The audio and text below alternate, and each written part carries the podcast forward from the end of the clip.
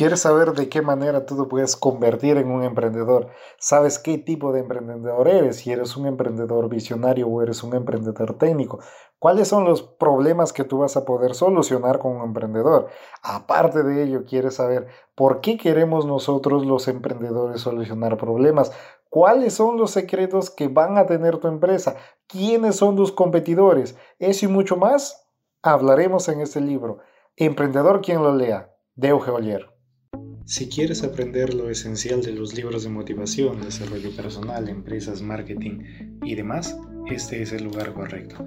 Emprendamos juntos esta nueva aventura en donde las estrellas serán los libros, yo seré el mensajero y ustedes serán los que recepcionarán, aprenderán y aplicarán esto a sus vidas.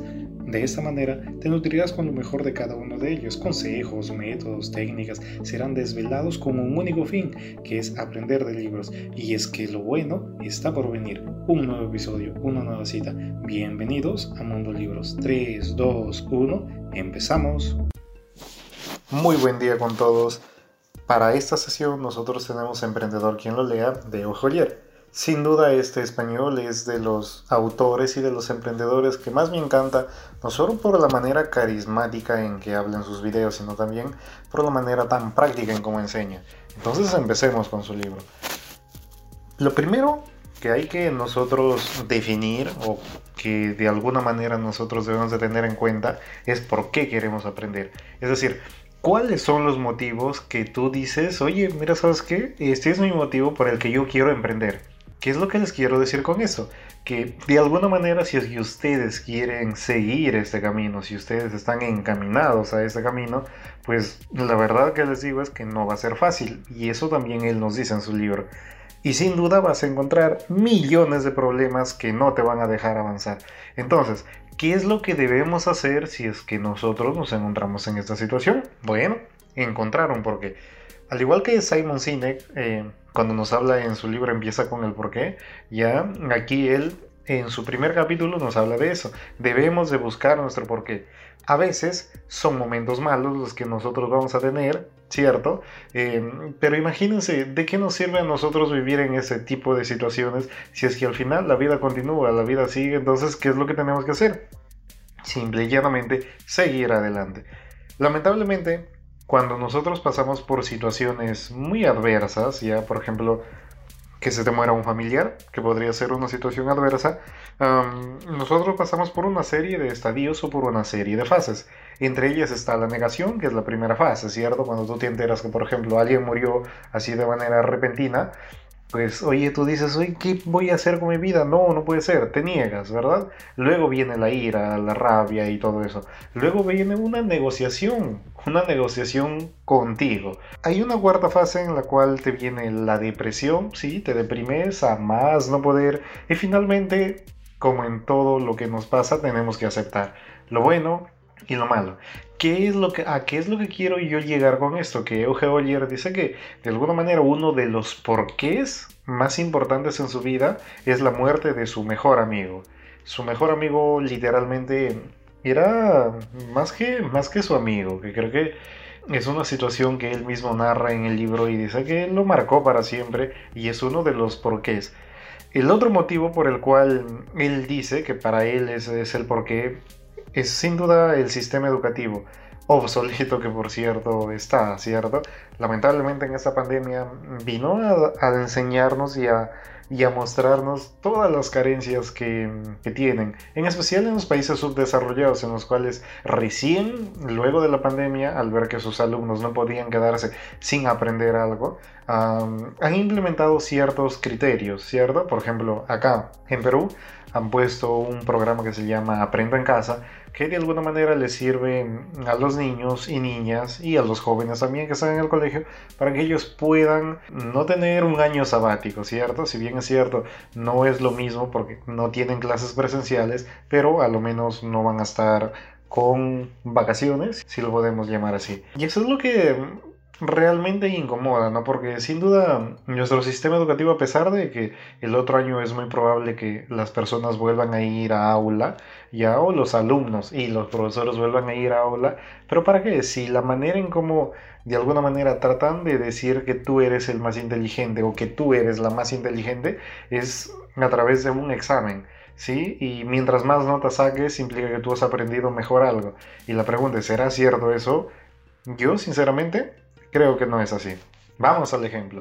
Imagínense que hay, hay un reto en el cual se tiene que subir a un árbol vamos poniendo animalitos que, que, van a hacer este reto, ¿ya? Tenemos a un mono, a una jirafa, a un león, a una serpiente, a un pez y muchísimos más, todos los que ustedes se puedan imaginar.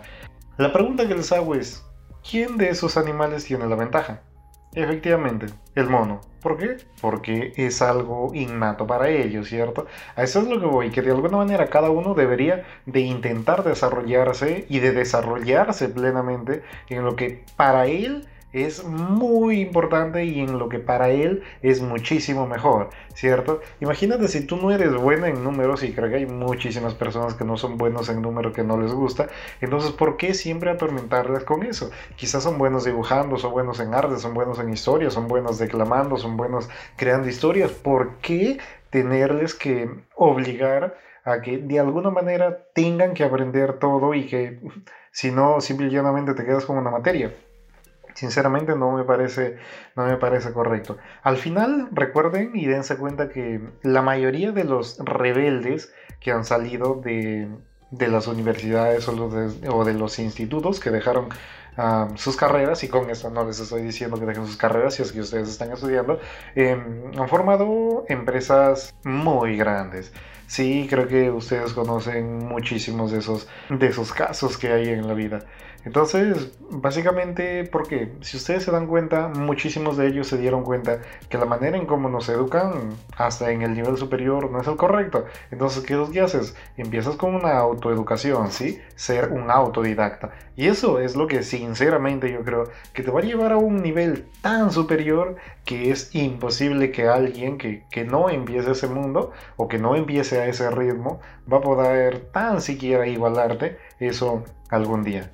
Sin duda creo que el tocar fondo o el llegar a una situación límite, como nos diría el señor Carl Jaspers, hace que sin duda tú te replantees la vida. Hace que sin duda tú digas, oye, bueno, pues fallé en esto, hice mal esto. Pero y entonces, ¿qué es lo que nosotros podemos aprender de esto? Ah, que por ejemplo, absolutamente todo lo que existe, ya sea corporaciones, ya sea edificios, absolutamente todo lo que se imaginen, siempre empezó por algo pequeño. ¿Y qué es lo que les quiero decir con esto? Que absolutamente todos los días ustedes deben intentar ser mejores. Un poquitito, aunque sea un poquitito. ¿Qué es lo que les quiero decir con eso? Imagínense, por ejemplo, pueden hacerse el hábito de la lectura media hora al día. ¿Saben qué implica esa media hora al día? Implicará que ustedes, básicamente, en un año, ustedes habrán aprendido un montón. Más de 170 horas al año. Imagínense todo lo que podrían aprender ustedes de historia, de música, de filosofía, de matemática, de física, de química, de, absolutamente cualquier rama que les interese. Imagínense cuánto podrían aprender en más de 170 horas. ¿Se imaginan? Yo creo que es un montón. ¿Por qué no hacerlo entonces?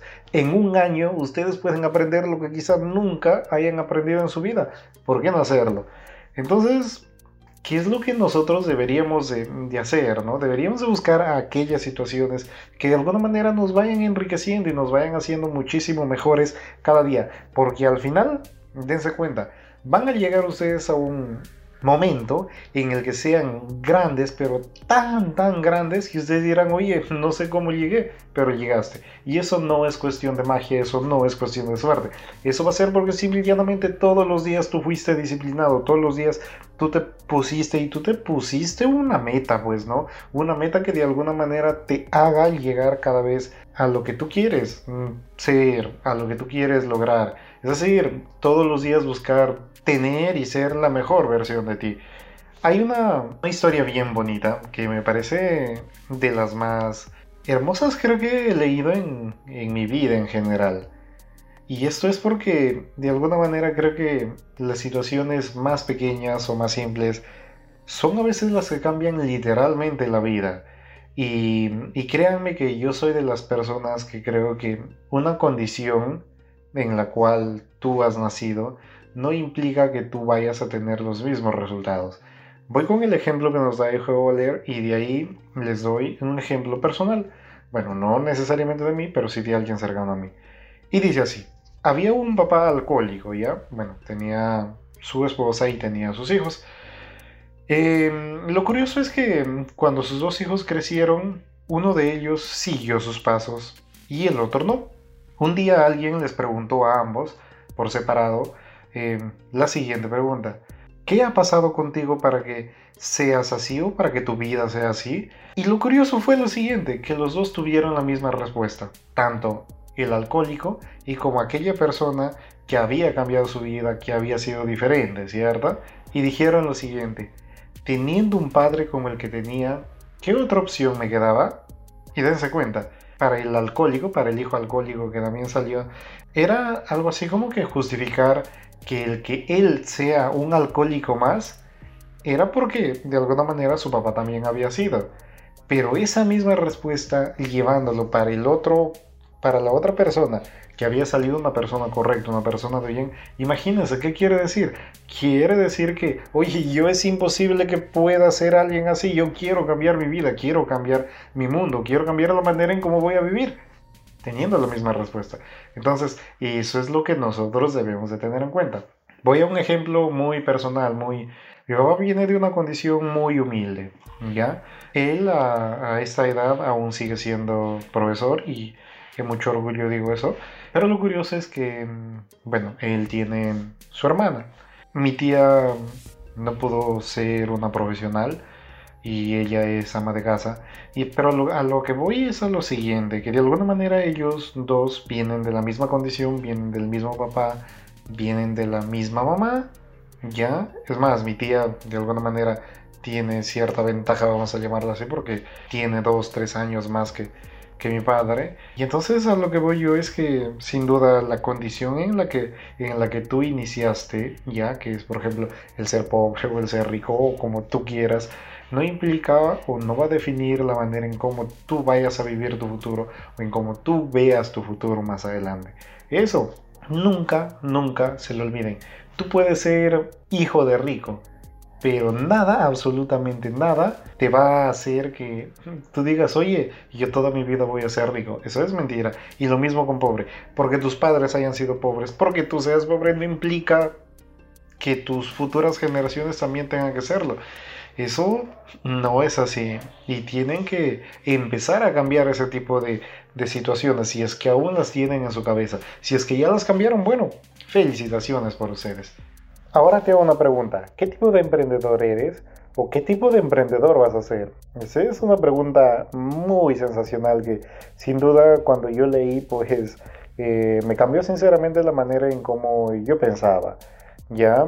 Y es que nosotros vamos a ser o un visionario, es decir, un emprendedor visionario o un emprendedor técnico. ¿Cuál de los dos eres tú? ¿O cuál de los dos piensas que eres tú? ¿O con cuál de los dos tú te relacionas? Vamos a ver. Un emprendedor visionario es aquel que ve el futuro, pero que el resto de alguna manera no ve. ¿Qué es lo que les quiero decir con esto? Este visionario es aquella persona que ve situaciones que para el común de personas no existen, pero hay un pequeño gran problema, que normalmente los emprendedores visionarios son narcisistas. Es decir, creen que ellos lo saben todo, creen que de alguna manera solo lo que ellos dicen es correcto y creen ser los mejores. Eso de alguna manera es bueno, pero también es malo, es un arma de doble filo. Lo bueno de ser un visionario es que tú puedes aprender de tus clientes, puedes aprender de tu competencia y vas a ver absolutamente todos los puntos que te sean necesarios para que tú puedas sacarte ventaja de ello, claro está, ¿no? ¿Acaso eres un líder nato y la gente escucha cuando transmites tus ideas? Pues si es que tú tienes esa capacidad, déjame decirte que tú eres un emprendedor o vas a ser un emprendedor de tipo visionario. Ahora, ¿qué es un emprendedor técnico o un emprendedor especialista? Bueno, básicamente es la persona encargada de hacer realidad ese futuro que el visionario ha visto. Es decir, un técnico o un emprendedor técnico es perfeccionista.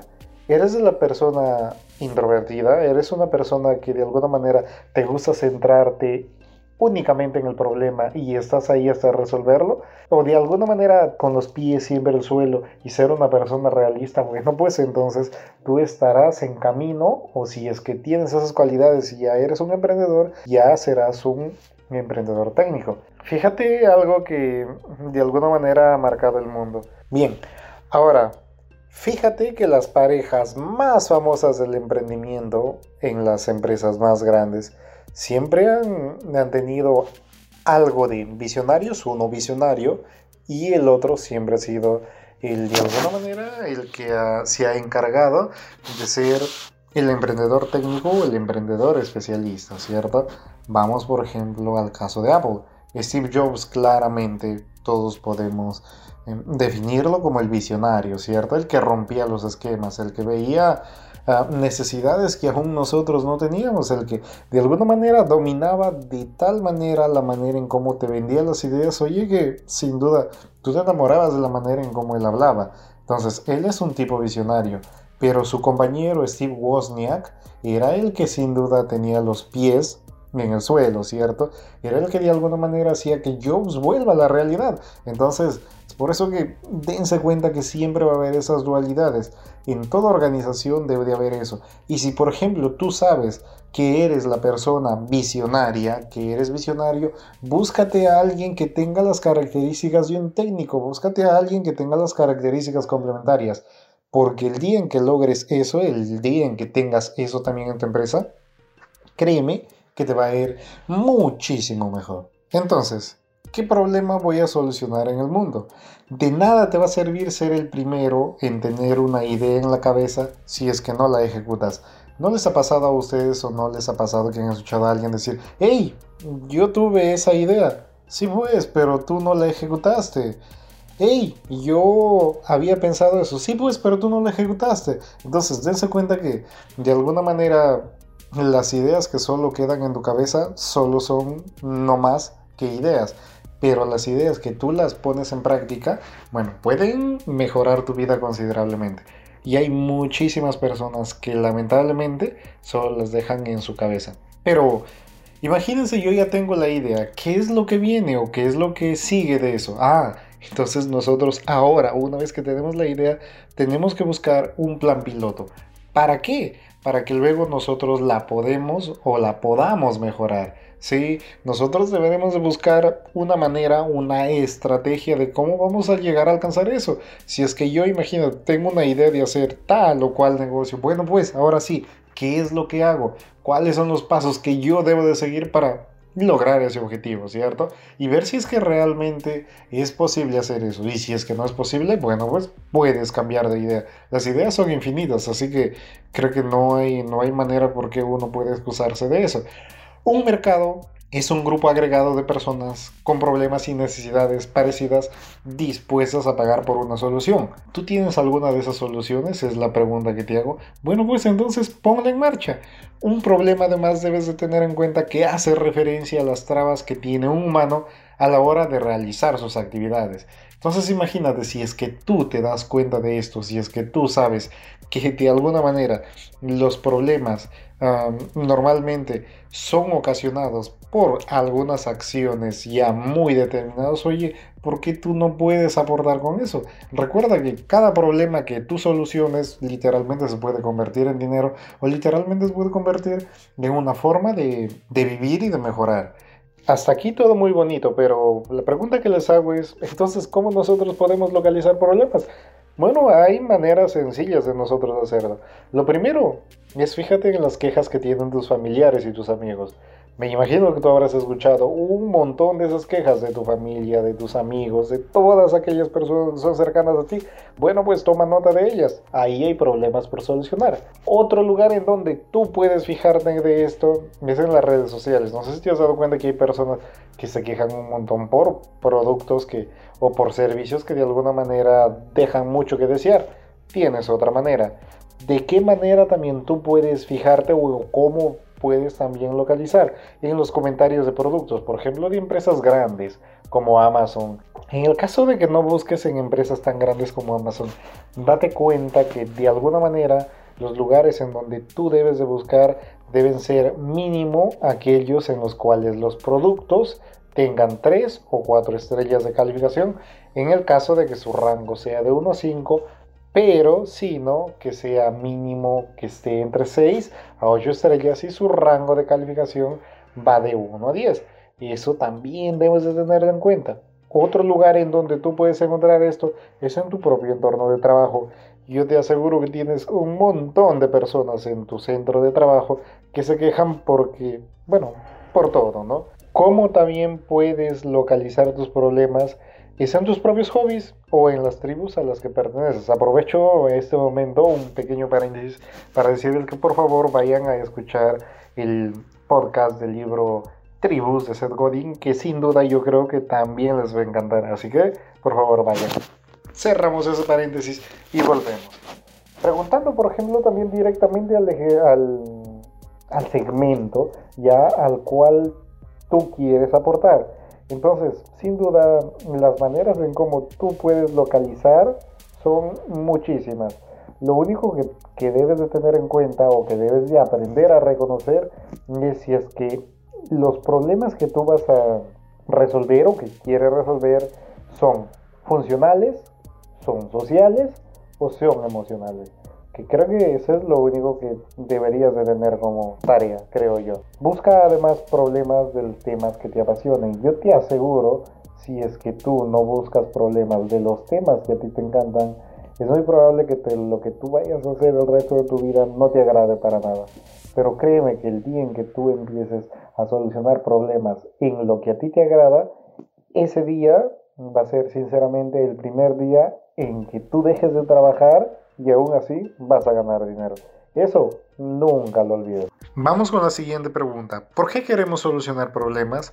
Debes tener en cuenta una conexión emocional que hay entre lo que tú tienes ya por ofrecer respecto a lo que tú vayas a hacer. Háganse la siguiente pregunta. ¿Por qué quieres solucionar un problema? Lo primero que debemos de tener en cuenta acá es que tú debes de tener conexiones emocionales para lo que vayas a hacer. No necesariamente estas conexiones tienen que ser conexiones que te apasionen, ya, pero sí deberías de tener en cuenta que tengan conexión emocional, porque si no será muy, pero muy, muy, muy difícil hacerlo. Lamentablemente muchos solo quieren ser emprendedores por el dinero. Y créanme que, sin duda, si es que tú estás empezando o si es que tú quieres llegar a ser emprendedor o empresario solo por el dinero, creo que estás mal, sinceramente. A lo que voy es a lo siguiente, que cuando Jim Rohn te dice piense y hágase rico, y si por ejemplo ustedes no han leído ese libro, no te dice, no necesariamente te habla de riqueza, te habla de dinero, te habla de ser rico en, por ejemplo, en salud, rico en, relaciones, rico en tener una, una buena forma en cómo tú te llevas con tus familiares, rico en todos los aspectos de la vida. Cuando tú seas rico en todos los aspectos de la vida, serás rico también de dinero. Entonces imagínense de qué manera nosotros podemos aprovechar ese tipo de filosofías, ¿no? Que el fin en general de las personas no debería de ser el dinero, muy, muy, muy, muy al margen de que de alguna manera eso sí necesitamos para vivir. Pero créeme que mientras tú vayas llenando otros aspectos de tu vida, esto también podrá ser posible. Debes de crear una conexión entre el problema que tú quieres solucionar y entre la solución que tú quieres dar. Imagínate si es que no tienes esa conexión, bueno, pues no vas a poder hacer nada. Y aquí viene algo que de alguna manera eh, es enseñado, a mí también me enseñaron esto en la universidad, lo que tiene que ver con misión, visión, propósito, ¿cierto? Muchísimos de nosotros o muchas personas piensan que esto no sirve para nada, pero imagínense, vamos a darlo en formas prácticas en cómo nosotros podemos reconocer fácilmente cada uno de esos. ¿Qué es, por ejemplo, un propósito? Es la razón de ser de tu empresa. ¿Por qué está ahí tu empresa? Qué es, por ejemplo, la misión. Si el propósito es porque existimos, imagínate, de alguna manera la misión es por qué lo hacemos. Y finalmente, ¿qué sería la visión? Es la manera en cómo afectará nuestra empresa al mundo en un futuro determinado. Este futuro puede ser muy cercano, a mediano o a largo plazo. Hay un libro que de alguna manera abrió mis ojos en este mundo, ya, y se llamaba El libro de 01 de Peter Thiel. Nos decía que de alguna manera cuando nosotros empezamos, literalmente nosotros lo tenemos muchísimo más difícil, ¿cierto? Porque no tenemos los contactos necesarios, porque no tenemos la experiencia necesaria y porque también nadie confía en nosotros. Entonces, si es que nosotros tenemos todo eso en contra, es muchísimo más difícil. Pero también Peter Thiel decía algo muy, muy, muy interesante y decía lo siguiente. El día en que tú llegues a uno, es decir, en que hagas realidad esto, va a suceder algo que lo único que vas a necesitar hacer es replicar. Es decir, te va a ser para ti muchísimo más fácil ir de uno a dos que el haber llegado de 0 a 1. El día en que tú quieras ir de 1 a 2 te va a ser muchísimo más fácil de lo que tú necesitaste. Cuando tú ya has logrado algo, imagínate, tienes la experiencia y es algo que de alguna manera absolutamente nadie te lo va a quitar. Hay secretos que muchas empresas se guardan. Sí, y esto es porque, imagínate, debemos de conservar algo que el resto de personas o empresas en general no lo vean. Es decir, este es un secreto que va a basar a nuestra propia empresa, va a ser muy inherente a nosotros y a los modelos de negocio. Tienes que también darte cuenta que aunque tú no lo quieras, muchísimos también van a sacar tu mismo producto. Y eso es así porque cuando alguien ve que algo es muy popular o algo es muy bueno, automáticamente empiezan a copiarlo. Y pero si es que tú tienes algo que sin duda te hace único, algún secreto, eso va a hacer que tú tengas una ventaja respecto al resto. Dense cuenta, si no, por qué Amazon ganó el mundo de los libros electrónicos o este, se hizo dueño de todo ese mundo, y así es que había otras empresas que vendían libros electrónicos. O si no, dígame porque Birchbox de alguna manera se dio cuenta que había una sección de las mujeres que no tenía de alguna manera tiempo para ir cada cierto tiempo a buscar productos ya que sean novedosos, sean buenos y que puedan usar pagando algo todas las novedades respecto a productos que a ti te interesaban te iban a llegar a la casa. Es por eso que les digo que de alguna manera deben de abrir los ojos. Los comportamientos de los consumidores en una determinada industria cambian para esos tiempos a la velocidad de la luz y es la obligación de todos nosotros, de ti y de mí, darnos cuenta de eso, darnos cuenta que esto está cambiando. ¿Para qué? Para nosotros subirnos también a esa ola. Debes dar con un buen problema. Si es que tú das con un buen problema, es muy probable que tu solución también será. Es como, imagínense, de alguna manera lanzarse a una piscina con agua, ¿cierto? Si es que tú tienes un buen problema, es como lanzarse a una piscina con agua. Ver tú lo que los demás no ven sería un símil, sería algo semejante a dar un buen clavado.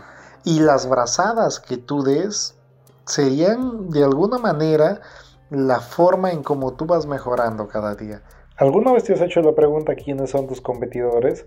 Entonces, para eso empecemos con algo que sin duda ha cambiado la manera en cómo yo he visto el mundo, ya desde el momento en el que, en leí, y se llama la ley de Parkinson.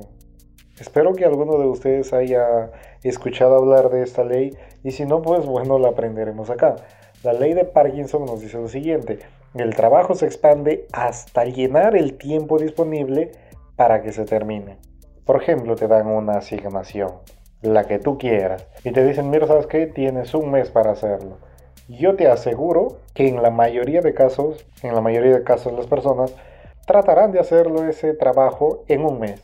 Pero, ¿qué pasa si es que a mí me dan ese mismo trabajo y ya no me dicen que tengo un mes, me dicen que tengo dos días? La pregunta es, ¿no lo vas a hacer? También lo vas a hacer. Es por eso que esta ley de Parkinson de alguna manera nos dice eso, que nosotros estamos predestinados o prehechos de alguna manera ¿ya? O preprogramados, para ser muchísimo más exactos, para que nosotros hagamos durar las acciones o las situaciones o las tareas el tiempo que tenga que durar respecto a lo que nos, a nosotros nos hayan dicho. Una cosa es la persistencia en sí, una persistencia inteligente, pero otra muy diferente es la persistencia ciega. Yo no les digo que no sean persistentes, que no luchen por sus sueños, pero háganlo de manera inteligente. ¿Quién está solucionando actualmente el problema que yo he decidido abordar? ¿O quién está siendo la empresa que está dando solución al problema que yo de alguna manera he observado y he dicho, y yo quiero hacer algo por esto, ¿cierto? Y entonces tú te vas a encontrar en tres situaciones, nada más que en tres situaciones. La primera es que alguien ya lo esté haciendo. Bueno, entonces debes de alegrarte. ¿Por qué? Porque implica que de alguna manera ese sector ha sido analizado y es muy probable que haya una buena tajada para todos los que estén ahí.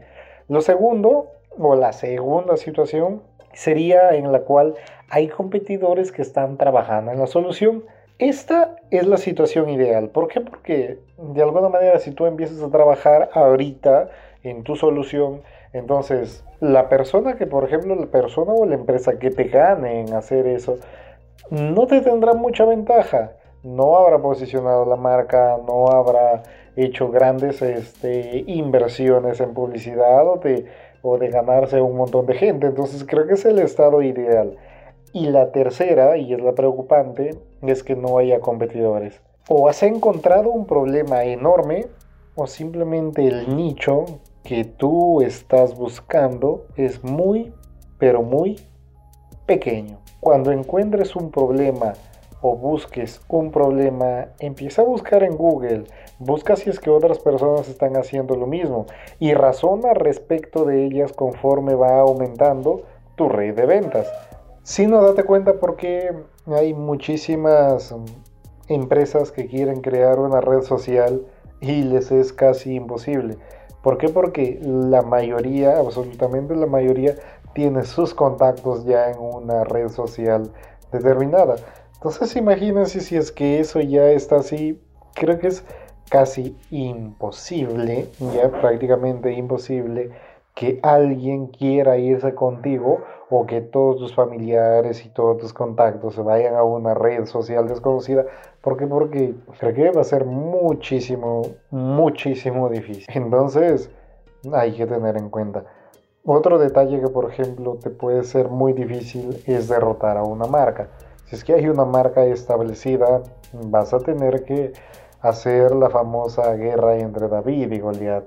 Tienes que diseñar sin duda un plan de marketing por fases que es crucial cuando quieras hacerte un hueco en una industria con competidores claros y que de alguna manera te van a poner unas barreras enormes, pero enormes de entrada. Entonces, ¿cómo voy a plasmar mi secreto? ¿De qué manera voy a colocar mi secreto?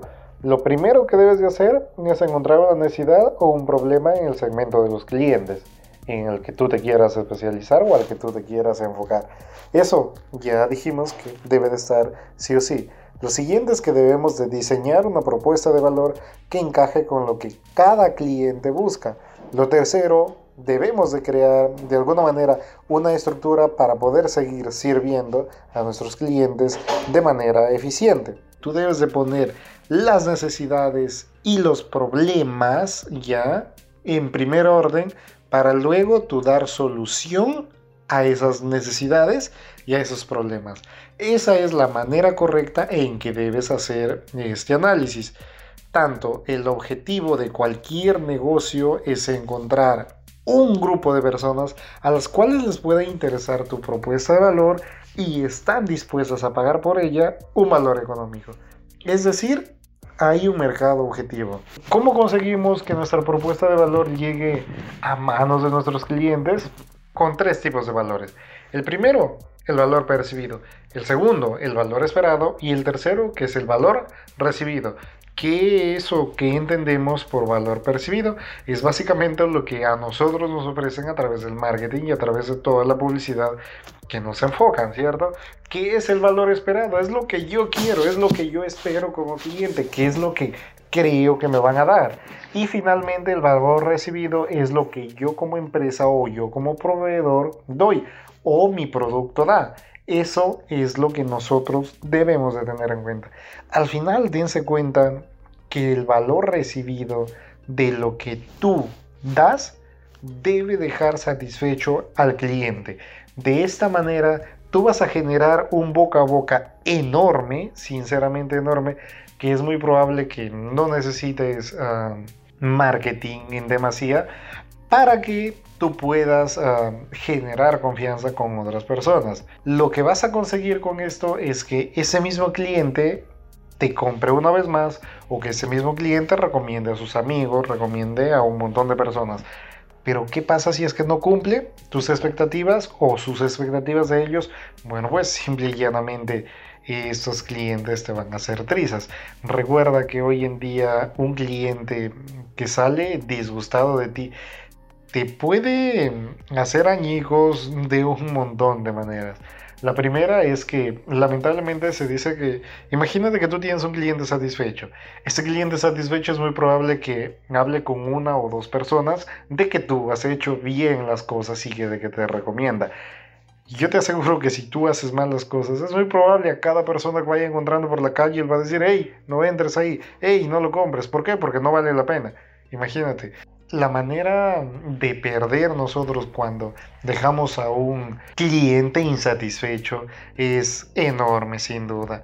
Con nuestras habilidades actuales, ¿qué podemos ofrecer a nuestro cliente potencial para aliviar sus problemas? Eso deberíamos también de preguntarnos.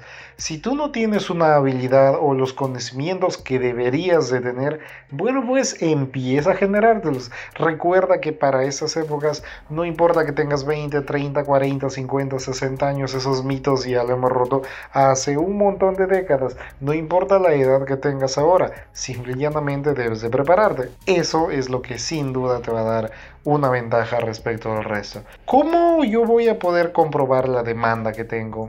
Inicialmente lo que nos enseñan es el proceso de cómo vamos a generar y qué cosa vamos a hacer como empresa. Entonces, ¿cómo puedo comprobar la demanda?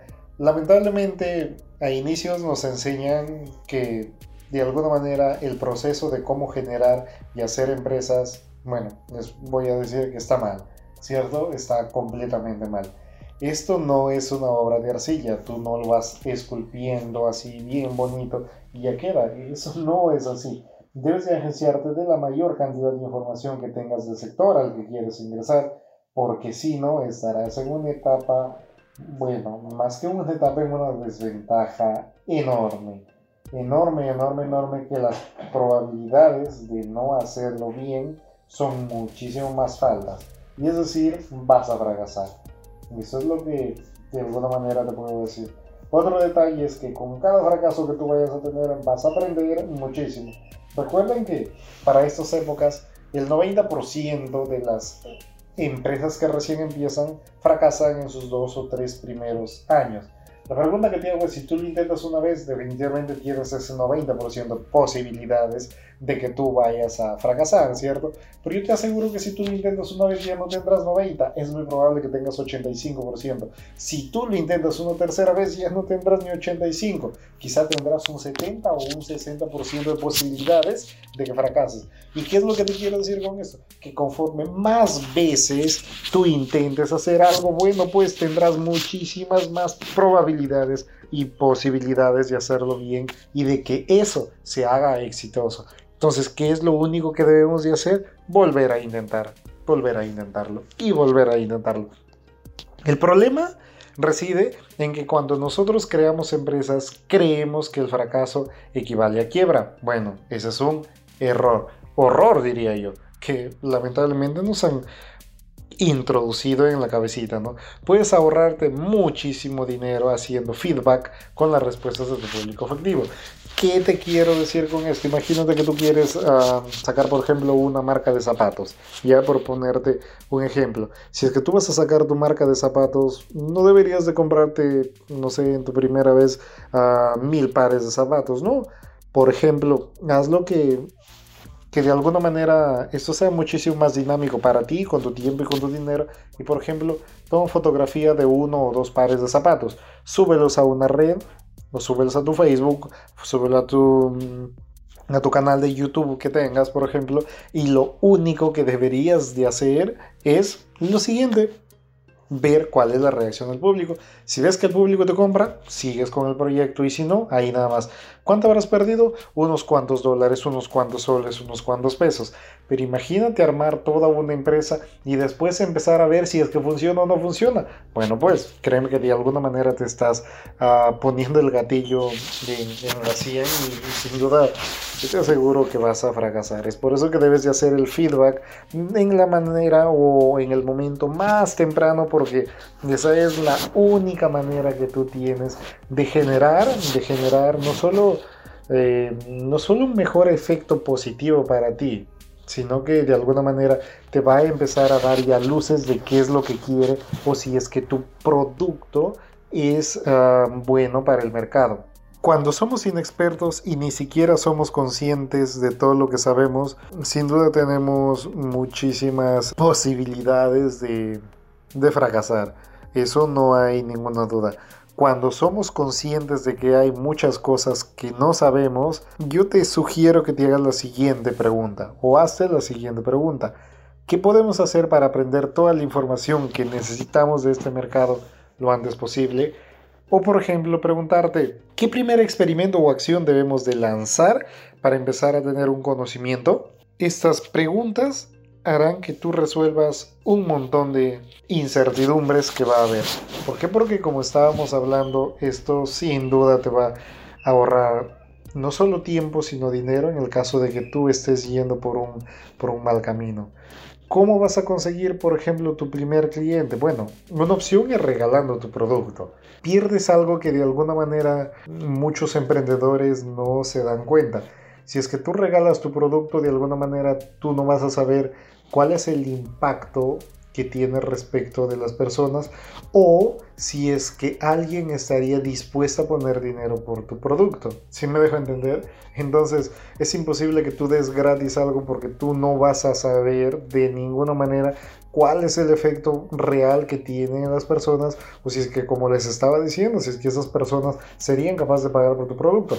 Ojo, con esto te estoy diciendo que puedes hacer algo. Si por ejemplo tu producto tú lo vas a sacar a 100 dólares, oye, dalo a 50% de descuento, es decir, que te cueste 50 dólares y ve si es que hay personas que son capaces de pagar eso por tu producto. De esa manera tú puedes medir. De alguna manera tú debes de fijar un precio muy básico para luego ir ajustándolo. ¿Sí?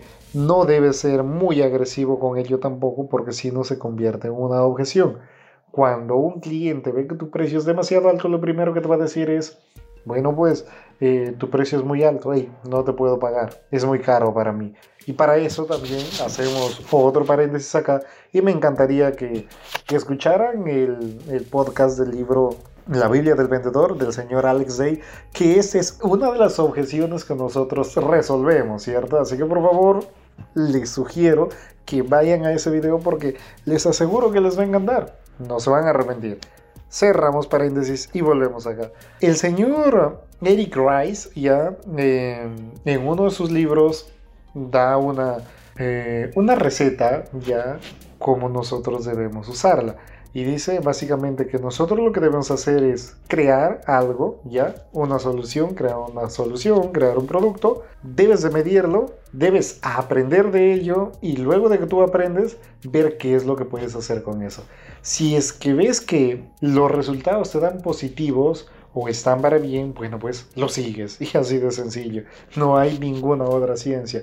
Estábamos hablando de alguna manera hace pocos minutos atrás de las barreras de entrada, ¿cierto? De que es muy difícil que tú te pongas a competir con un monstruo, por ejemplo, con Facebook, por ejemplo, con Instagram, sí, con redes sociales, o con el mismo Google, que son monstruos enormes que es muy posible que, no digo que nadie les vaya a vencer, ya porque al final absolutamente todo algún día tuvo, tuvo que bajar, pero sin duda creo yo que va a ser una guerra titánica para aquel que les logre vencer a ellos. La solución, sin duda, para que tú protejas tu negocio, tú protejas tu pastel, ya vamos a llamarlo así, es que debes de construir unas buenas barreras de entrada o de alguna manera debes de poner una ventaja competitiva con una valla tan alta que sean muy pocos las empresas o muy pocas las personas que puedan tan siquiera dar talla en eso. La teoría económica dice de alguna manera que los humanos tendemos a replicar los negocios que nosotros observamos que van a funcionar. Y eso sin duda, créeme que, como ya hemos dicho, también va a suceder. Entonces, ¿qué es lo que deberíamos de hacer nosotros? Primero, deberíamos de expandir nuestro mercado. Segundo, deberíamos de luchar por quitar clientes a tu competencia. En este segundo caso que les estoy mencionando es cuando, por ejemplo, el mercado ya está saturado y lo único que te queda es intercambiar, intercambiar este cliente, ¿cierto? Entonces, la idea de ti debería de ser quitar, ¿cierto? Quitar los clientes a, a, los, a los otros que ya tienen cierto pedazo de tu mercado, pues, ¿no? ¿Cómo voy a proteger mi pastel o de alguna manera mi negocio? Lo primero, como estamos diciendo, es que las barreras de entrada nos pueden ayudar muchísimo con eso. Y lo segundo es las ventajas competitivas que nosotros podíamos tener. La teoría económica dice que aquellos negocios que son sobresalientes son muy propensos a que alguien las quiera copiar. Entonces debemos de tener también eso en cuenta. Para ello nosotros deberíamos de, por ejemplo, primero expandir tu mercado cuando las empresas no se dan abasto, ¿cierto? O hay mercado para todos, como se llama comúnmente, pero cuando de alguna manera ya el mercado está saturado, lo único que te queda es quitar clientes a su competencia, ¿no? Es decir, va a ser guerras por los clientes. Cuando tú no consigues una ventaja competitiva, sin duda vas a empezar a ganar menos y menos y menos. Y por ejemplo, el gran Warren Buffett dice que él invierte evaluando de alguna manera cuán fuerte es la ventaja competitiva en un negocio y su durabilidad en el tiempo. Es decir, a él no le interesa que, por ejemplo, eh, tú hoy en día, por ejemplo, factures 10 millones de dólares, ponlo así, anual, si por ejemplo el otro año no vas a facturar nada o que este año nada más es una moda. O sea, es decir, con eso quiero decir que él sería incapaz ya de poner su dinero en modas o en cosas pasajeras. ¿Por qué? Porque a él le interesa que sean durables. Otro detalle que deberíamos de tener en cuenta son las economías de red, los datos, la marca que nosotros podríamos tener y todo eso. Entonces, ¿Cómo podemos deleitar a nuestros clientes por encima de nuestros competidores? Lo primero es dándoles una experiencia de compra increíble. Créeme que si tú das eso es muy probable que esa persona quiera volver sí o sí. Lo segundo es darle una atención al cliente impecable. Y la tercera manera es entregando más de lo que esperan nuestros compradores. Si es que tú, por ejemplo, cuando alguien va, si tú tienes un restaurante y, por ejemplo, normalmente para que hagan un platillo, el platillo que te piden, te vas a durar 15 minutos, puedes darlo cortesía, puedes darlo piqueos, por ejemplo, ¿no? Que vayan entreteniéndose, ya, y eso va a hacer que las personas te tengan a ti como referente. Hay preguntas claves con las que nosotros vamos a poder medir nuestras fortalezas para ir creando nuestro negocio y nunca debes de perderlas de vista.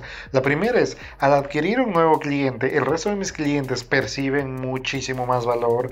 La segunda pregunta que yo debería tener en cuenta es, ¿qué datos relevantes extraigo con las acciones de mi negocio? Y finalmente, ¿cómo podemos deleitar a nuestros clientes por encima de nuestros competidores? Créeme que estas preguntas, si es que tú siempre te las haces, no solo te van a ayudar, como habíamos dicho, a medir tus fortalezas, sino que te van a hacer que tú crees una empresa muchísimo más fuerte. Debes de preguntarte quiénes son tus aliados. Cuando crees tu propia empresa vas a poder contar con cuatro tipos de aliados. Y esos tienes que también tenerlo muy en cuenta. El primero son los socios. Y es por eso que no debes de elegir a tus cercanos o amigos, al menos que tengan el perfil, que tengan destinos parecidos a ti o de alguna manera que tengan la misma idea que tú, que tengan la misma visión de futuro que tú. Porque si no, créeme que va a ser muchísimo, muchísimo incómodo no solo trabajar, sino que es muy probable que tú vayas a perder su amistad. Hay una regla de oro que dice que cualquier detalle que te moleste ya de, tu socio en general, deberías de decírselo. ¿Por qué? Porque de esa manera tú y él van a solucionar o tú y ellos van a solucionar. Otra regla que hay es la famosa regla de la pirámide. ¿Qué es lo que les quiero decir con esto? Que hay tres, tres niveles, ya vamos a llamarlo así. El nivel más bajo son las intenciones que nosotros tenemos o que hay. El segundo nivel o el nivel intermedio son las acciones que nosotros realizamos. Y el tercer nivel o el nivel más alto es la forma en que te diriges a ella. Esto también es muy muy muy interesante y que nosotros deberíamos de tenerlo en cuenta. La regla de los egos, por ejemplo, nos dice que siempre nos relacionamos adoptando una postura. Hay que buscar la manera correcta de hacer esto. Y eso sin duda es para cualquier cosa que tú quieras hacer, tanto si es que tú quieres ah, tener un buen trabajo, si es que tú quieres ser un buen empresario, un buen emprendedor, emprendedor. Otro tipo de personas que de alguna manera podrían ayudarte y de alguna manera podrían ser tus aliados son otros emprendedores y finalmente los mentores.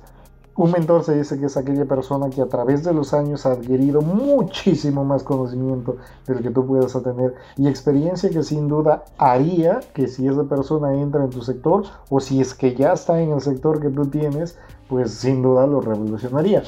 Lamentablemente para esas épocas es muy, muy, muy difícil que tú vayas a conseguir un mentor y el detalle es muy sencillo que si es que tú encuentras a la persona que tú quieres que sea tu mentor, tú tendrías que tener un gran valor ya agregado para él, para que él te diga, oye, bueno, pues si tú me das ese valor agregado, yo te puedo ayudar, ¿cierto? Pero lamentablemente no es así.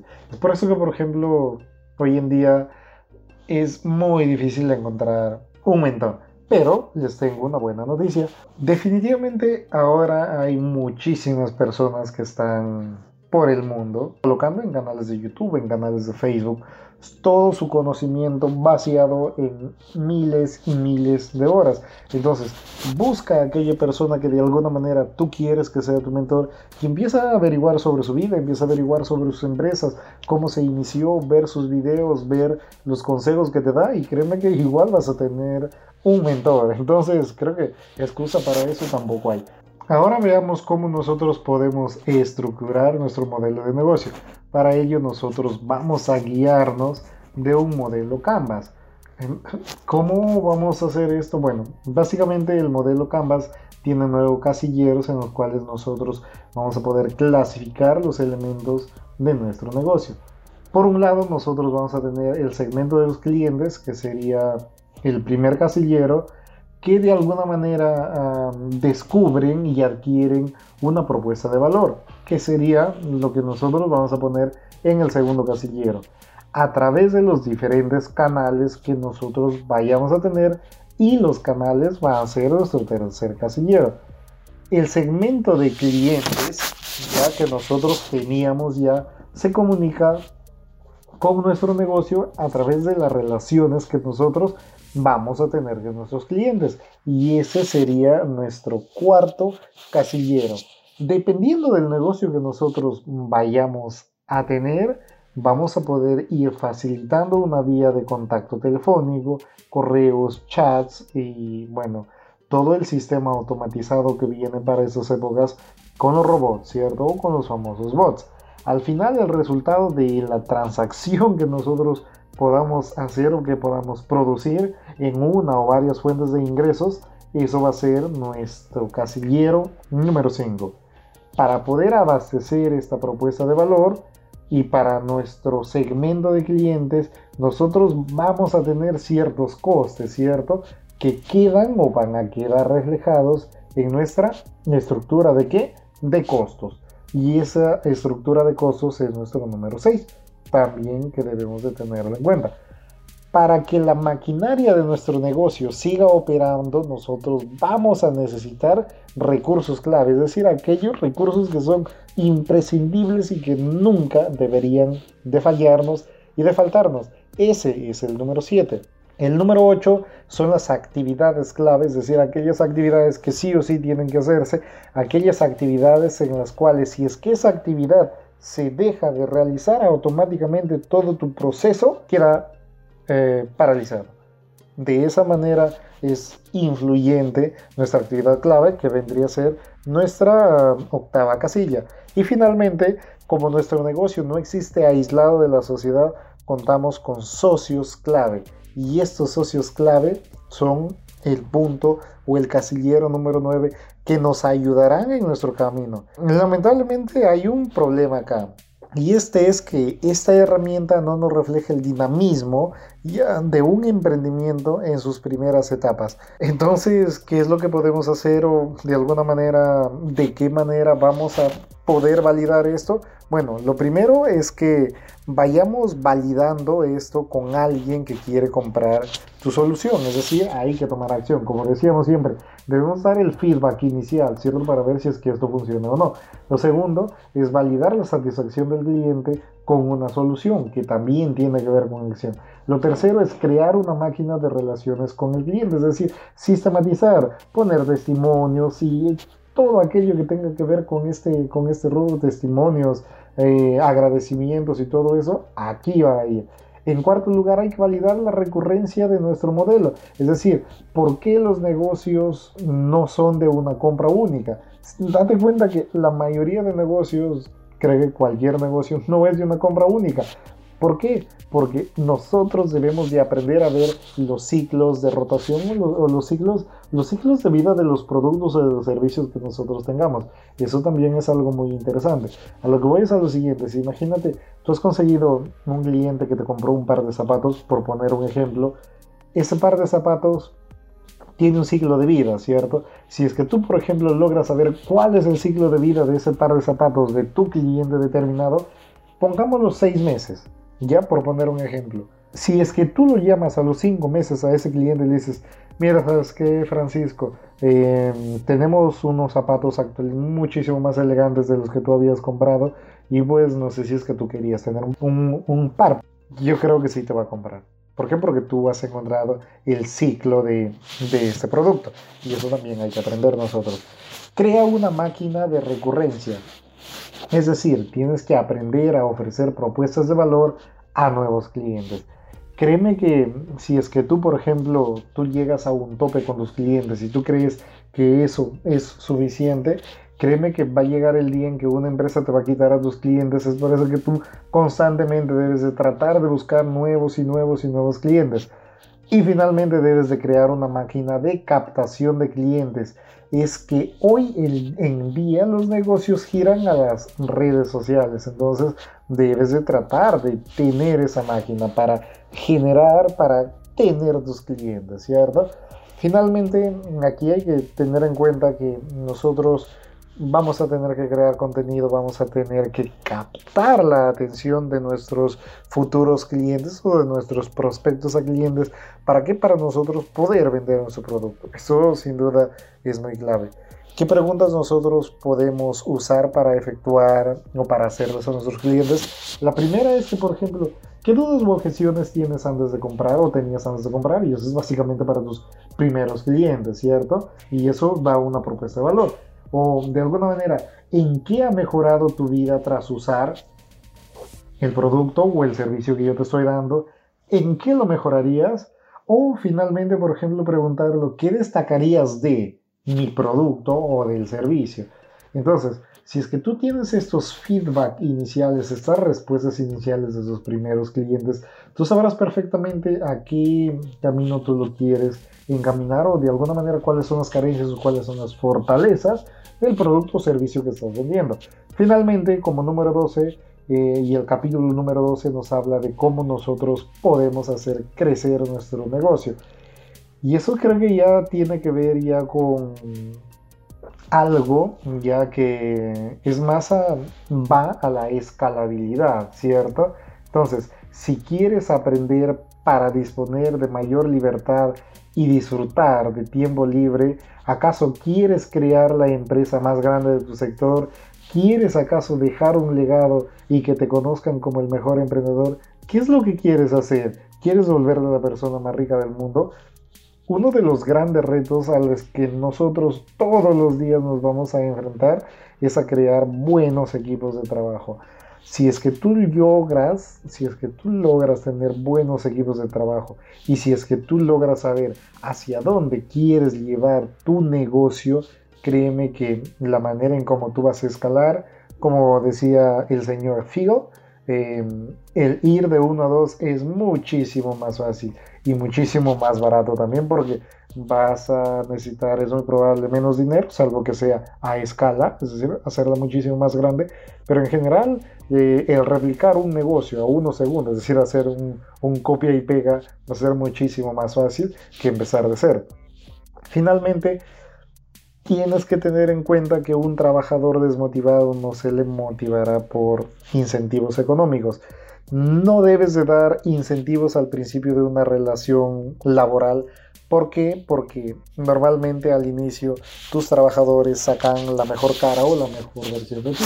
Hasta que pase un mes, pase dos meses y empiecen nuevamente a relajarse. Si tuvieras que volver a contratar a esa persona sabiendo lo que sabes de esa persona, ¿lo volverías a contratar? La contratar? Si esa pregunta que te estoy haciendo o que tú te haces respecto a una persona X de tu empresa te sale no, entonces deberías de buscar la manera más rápida de sacarla de tu empresa porque sin duda no te está contribuyendo a nada bueno. Esta ha sido la manera en cómo hemos resumido ya el libro y espero les haya, les haya gustado. El libro Emprendedor, quien lo lea de Ojolier, eh, hace una referencia a pasos que de alguna manera nosotros deberíamos de tener muy en claro para que podamos sin duda generar em, el genio emprendedor que creo que todas las personas deberíamos de tener.